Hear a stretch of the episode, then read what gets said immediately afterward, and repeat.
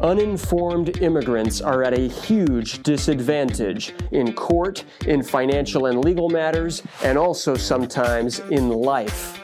Well, what can we do about it? I'll tell you what. We can train, teach, inspire, and empower immigrants to maximize their lives regardless of their immigration status. And that's exactly what we're going to do here. I am your immigration lawyer and host, Otis Landerholm, and this is the Empowered Immigrant Podcast. En este episodio vamos a ver un episodio del Empowered Immigrant Live, que es un webcast que yo hago todos los jueves en Facebook y en YouTube para la comunidad inmigrante. Así que si usted tiene alguna pregunta sobre inmigración, que no dude en unirse a nosotros en el próximo jueves para ver el Empowered Immigrant en vivo y por ahora que disfrute el episodio. Gracias. Que estamos ya en el mes de febrero y estaba explicando en el otro que hoy mismo yo uh, estaba con mi hija, mi niña, trayéndola a su escuela y uh, otro de uno de sus compañeros ahí en su, en su primaria, pues tiene COVID. ¿ok? Así que todos estamos ahí esperando y mi niña tuvo que tener el examen, la prueba y, y aprobó por suerte, así que aquí estoy, ¿ok? Pero uh, eso pasó, estamos en un mundo uh, diferente, cada vez diferente, así que le agradezco a usted, a cada persona, por uh, estar conmigo el día de hoy. Realmente muchísimas gracias. Um, estamos uh, siguiendo la lucha. Hay dificultades en la vida. Es como yo he escuchado que la vida es un baile, es un baile entre la dificultad, entre la dificultad y la oportunidad. Y tenemos que cada vez ver, ¿ok? ¿Dónde están las oportunidades? ¿Dónde están las dificultades? Y tenemos que seguir bailando, ¿ok? seguir bailando. Así que ahí estamos. Pues gracias, gracias a todos por estar conmigo. Uh, estamos aquí en otro episodio del Empowered Immigrant Live. Hoy estamos hablando del tema de cómo podemos aplicar para la residencia, para el green card, a través de la visa U o del caso de asilo. ¿Ok? Así que, ¿cómo podemos ganar una residencia a través de la visa U o de asilo ahora en el 2022? Así que, bienvenidos, bienvenidos a todos. Gracias por estar conmigo. Mira, en el Empowered Immigrant Live estamos aquí para entrenar y enseñar y inspirar y empoderar a inmigrantes para que aprovechen al máximo de las leyes de inmigración y también de sus vidas. ¿Ok? La vida es corta. Queremos aprovechar al máximo de nuestras vidas y es por eso que existe mi firma de inmigración. ¿Ok? Así que gracias a todos por estar conmigo. Hoy estamos hablando de cómo podemos ganar un green card a través de la visa U o a través de asilo ahora en el 2022, ¿ok? ¿A usted le gustaría ganar un green card este año? Este año es su año, ¿ok? Para por fin ganar un estatus migratorio. Pues si es así, pues ándale, que lo haga, que lo haga, que lo podemos hacer. Llámanos, llame a un abogado que comience un proceso, ¿ok? Para, para lograr una meta, tenemos que, tenemos que comenzar, ¿ya? Tenemos que comenzar y, y si quiere hacer una consulta, pues con muchísimo gusto podríamos conversar con usted, conocer su caso, ver si tiene caso, ver cómo le podemos ayudar. ¿Ok? Así que muy bien, ya hicimos esa conversación en inglés. ¿Ok? Y ahora estamos aquí 30 minutos en español. Bienvenidos otra vez a todos y gracias por estar conmigo. Como siempre, comenzamos con lo básico. Con lo básico, ¿ok? Así que antes que nada, para ganar un green card, para ganar un green card a través de la visa U o a través de un caso de asilo, primero hay que haber ya ganado esos casos. ¿Ok? Así que el asilo es para personas que están huyendo de violencia, de persecución en su propio país. La visa U es para personas que han sido la víctima de un, crimen serio, un crimen grave aquí en Estados Unidos y que han cooperado con las autoridades en la investigación o en la persecución de ese crimen, um, en la prosecución, digo, de ese crimen. Así que uh, el asilo y también la visa U. Hey, en Instagram, hola, gracias. Che, eh, Cámara, hola. Y Carrera Araceli, hola, gracias, gracias. Y uh, bienvenidos, bienvenidas y bienvenidos. Uh, gracias. Y los que están en Facebook, gracias, bienvenidos. Y los que están en YouTube, bienvenidos, gracias. ¿Ok? Mira, si ha ganado un caso a través de asilo o a través de la visa U, ¿ok? Y si usted no es inadmisible por otras razones, algo, un error o algo que hizo ahora reciente, va a estar elegible para aplicar para su green card si es que se queda aquí en Estados Unidos por un plazo de tiempo específico. Así que si ganó un caso de asilo, hay que esperar un año y luego puede aplicar para su green card. Si ganó su visa U, hay que esperar tres años y luego puede aplicar para su green card. ¿Ok? Eso es todo. ¿Ok? Así que, pero durante ese plazo de tiempo, quiere mantener un récord limpio, que no tenga arrestos, nada en su contra. Quiere ah, estar seguro también que el asilo o la visa U que usted ganó originalmente fue bien hecho, fue correcto, porque en el proceso van a hablar acerca de lo que pasó allí. Y usted va a querer mantener récords buenos de la presencia física, la presencia, uh, evidencias de que ha estado viviendo aquí en Estados Unidos. Puede ser uh, pruebas talones de cheque de su trabajo, puede ser ah, evidencias que está pagando la renta o pagando ah, cualquier bill, los billes aquí en Estados Unidos, pueden servir para demostrar que ha estado viviendo aquí, ¿ok? Y luego durante todo eso puede someter su aplicación para su green card.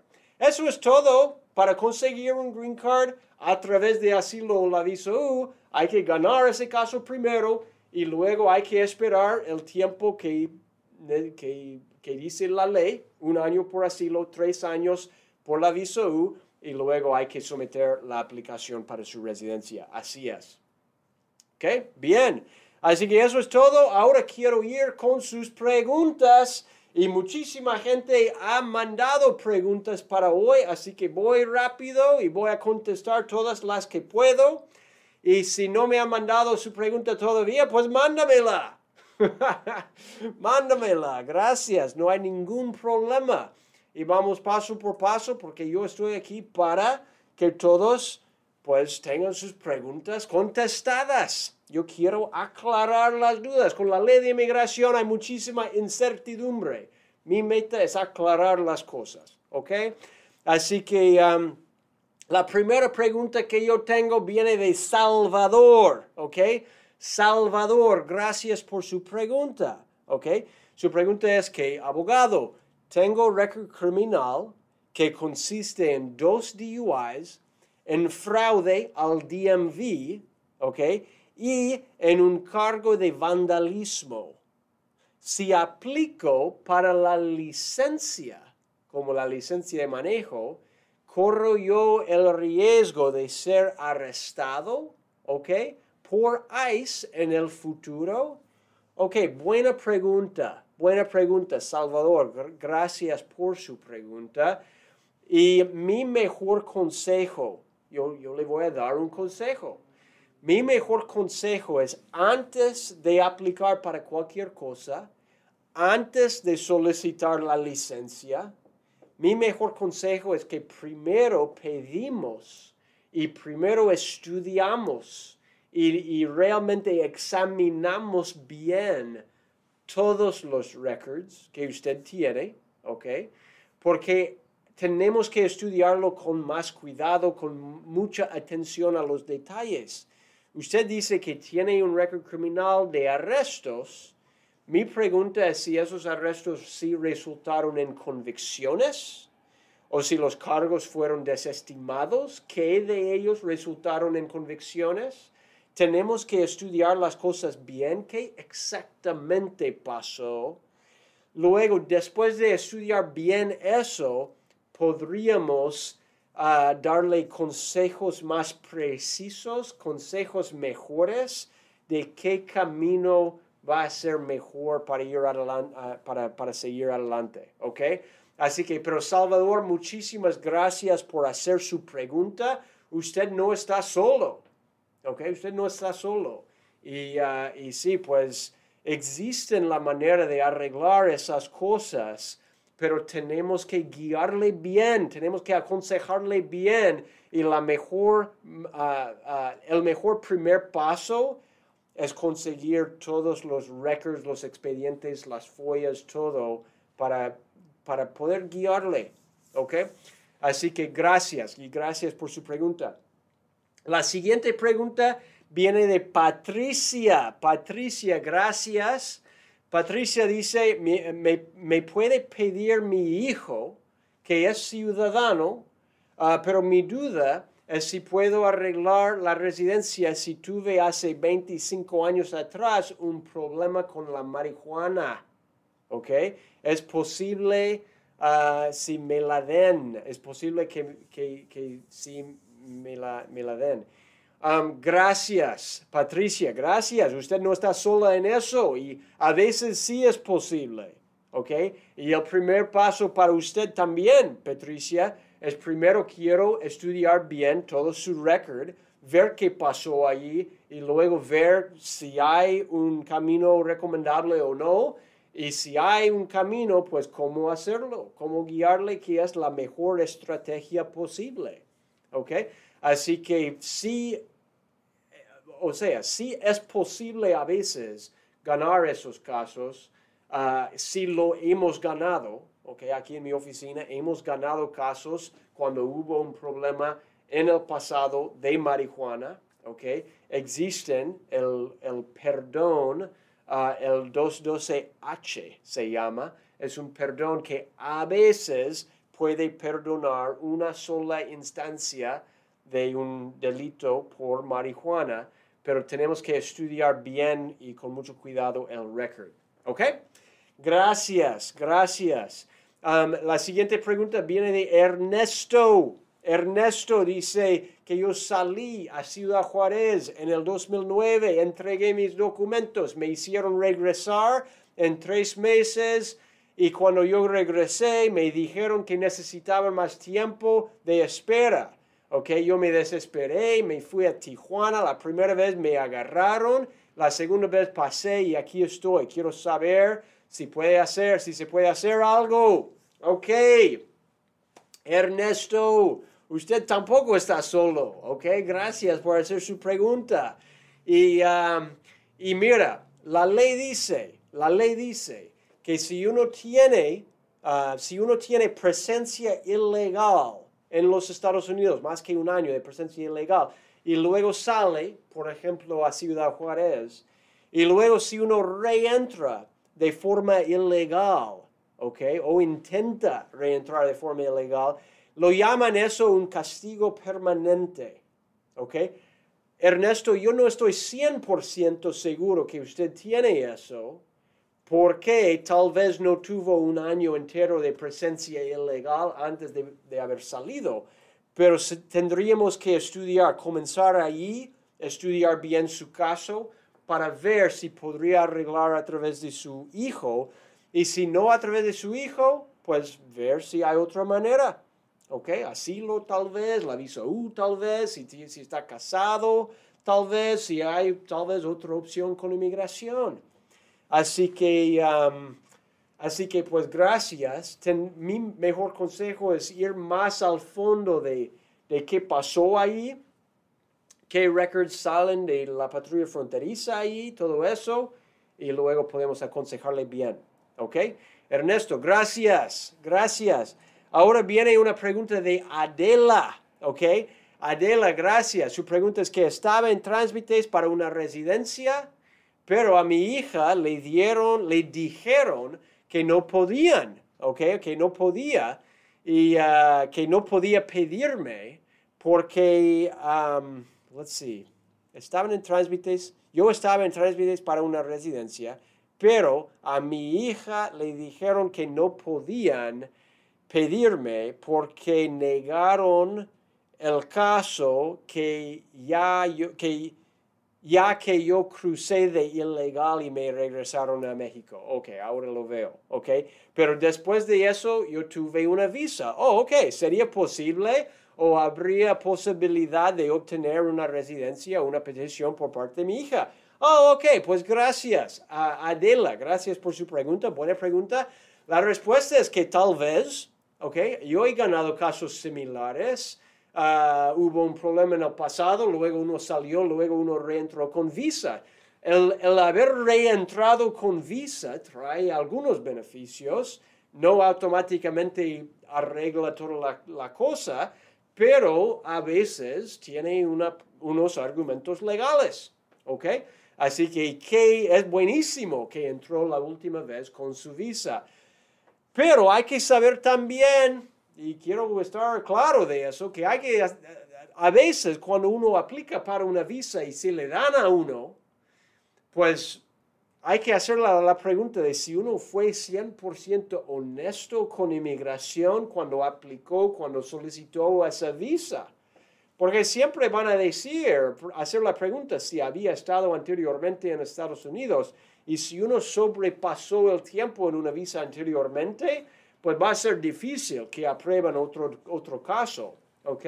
Pero um, mi mejor consejo, Adela, es que estudiamos bien su caso. Podemos pedir también uh, todos los records, si tiene sentido. Uh, pero el primer paso sería llamarnos. Podemos hacerle una consulta legal y podríamos ver, más al fondo, ir más al fondo de, lo que sucedió y de cómo podemos cómo guiarle. ¿Ok? Bien. Yo veo uno, una pregunta aquí en Instagram por uh, Carrera Araceli. Gracias. ¿Qué me puede decir sobre la DACA?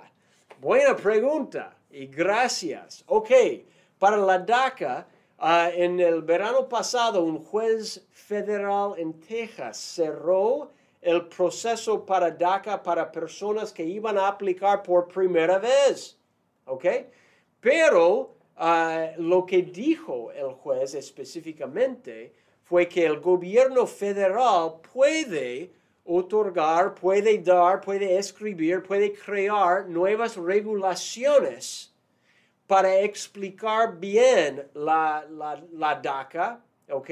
Y para formalizar el proceso de la DACA.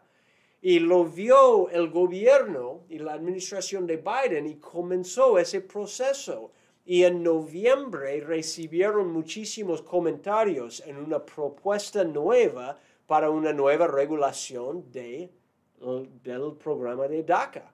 ¿okay?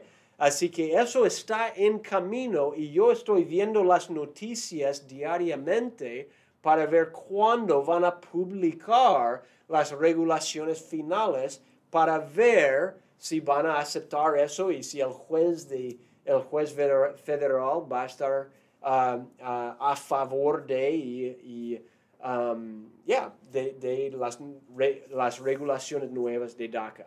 Así que estamos viendo eso.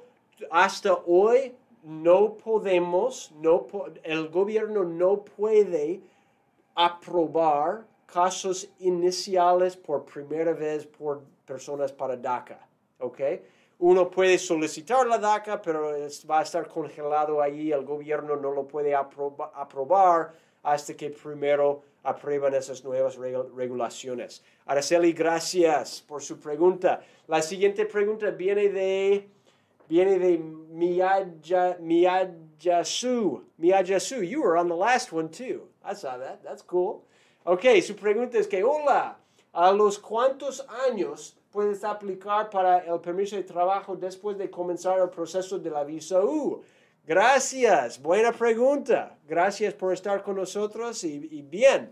Ok, lo que han dicho, hay mucho en cambio ahora, pero lo que han dicho es que primero solicitamos la visa U, ¿ok? Luego esperamos unas dos meses, más o menos, ocho semanas más o menos, y van a mandarnos los recibos, que uno tiene un caso ya en camino de una visa ¿ok?